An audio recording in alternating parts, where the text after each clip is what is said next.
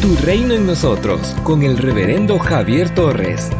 Escuchemos la reflexión de hoy. Tu reino en nosotros. Marcos capítulo 1 versículos 32 al 39 dice, Cuando llegó la noche, luego que el sol se puso, le trajeron todos los que tenían enfermedades y a los endemoniados, y toda la ciudad se agolpó a la puerta, y sanó a muchos que estaban enfermos de diversas enfermedades, y echó fuera muchos demonios, y no dejaba hablar a los demonios, porque le conocían.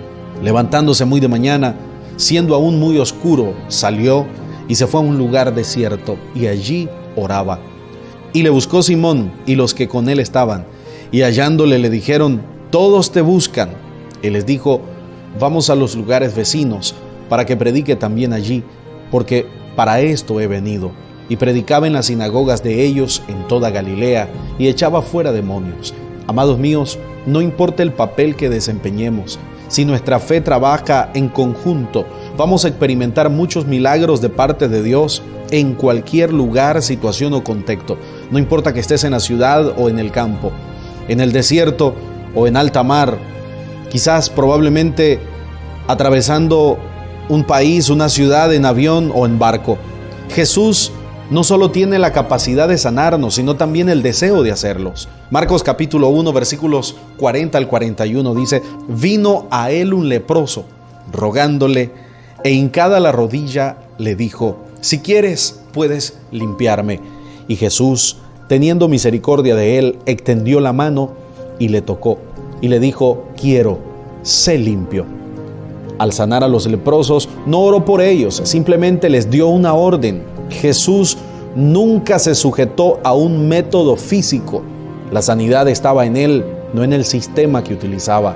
El doctor Lucas en el capítulo 17, versículos 11 al 14, es muy detallista en referir, yendo Jesús a Jerusalén, pasaba entre Samaria y Galilea, y al entrar en una aldea, le salieron al encuentro diez hombres leprosos, los cuales se pararon de lejos y alzaron la voz diciendo, Jesús, Maestro, ten misericordia de nosotros. Cuando él los vio, les dijo, Id, mostraos a los sacerdotes. Y aconteció que mientras iban, fueron limpiados.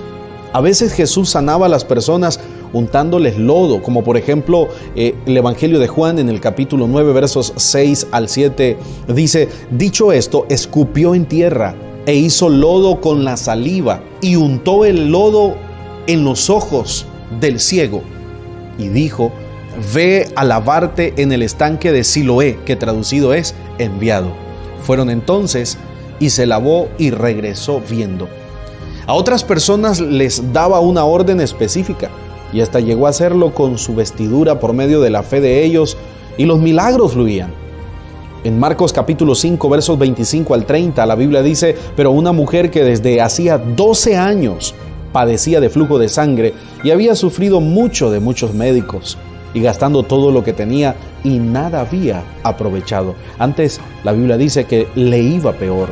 Cuando oyó hablar del maestro, Jesús vino por detrás de entre la multitud y tocó su manto, porque decía, escuche estas palabras, si tocare tan solo el manto, el borde de su manto, seré salva. Y enseguida la fuente de su sangre se secó y sintió en el cuerpo que estaba sana de aquel azote. Luego Jesús, conociendo en sí mismo el poder que había salido de él, volviéndose a la multitud, dijo, ¿quién me ha tocado? Otra versión dice, ¿quién ha tocado mis vestidos?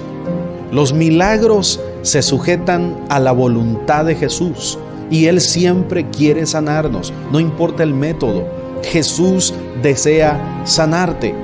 La gente le pidió al maestro que impusiera las manos sobre un sordo mudo, pero él le escupió para sanarlo. Marcos capítulo 7 versos 31 al 35 refiere, volviendo a salir de la región de Tiro, vino por Sidón al mar de Galilea, pasando por la región de Decápolis, y le trajeron un sordo y tartamudo, y le rogaron que le pusiera la mano encima y tomándole aparte de la gente, metió los dedos en las orejas de él y escupiéndolo, tocó su lengua.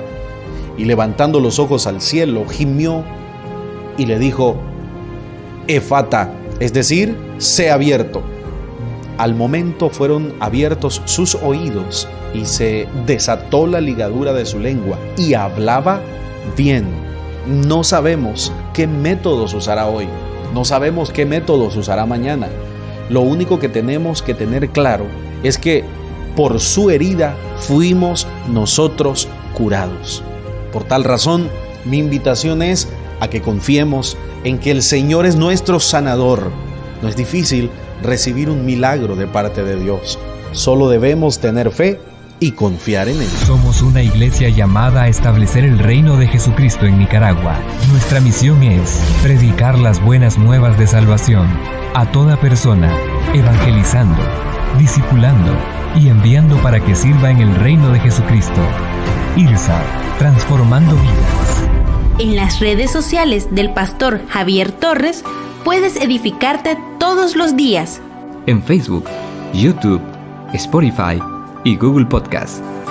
7 de la mañana, Reflexiones Tu Reino en Nosotros. 9 de la mañana, Devocionales Diarios. Y a las 6 de la tarde, en Facebook Live, en vivo, con el pastor Javier Torres. Tu Reino en Nosotros es una producción radial del Ministerio del Pastor Javier Torres quien desde su continua experiencia pastoral por más de una década de servicio activo, sus estudios en psicología, licenciatura, diplomado y maestría en teología, nos comparte consejos de la palabra de Dios que transformarán tu vida. Para más recursos, visita nuestra página web www.javiertorres.com.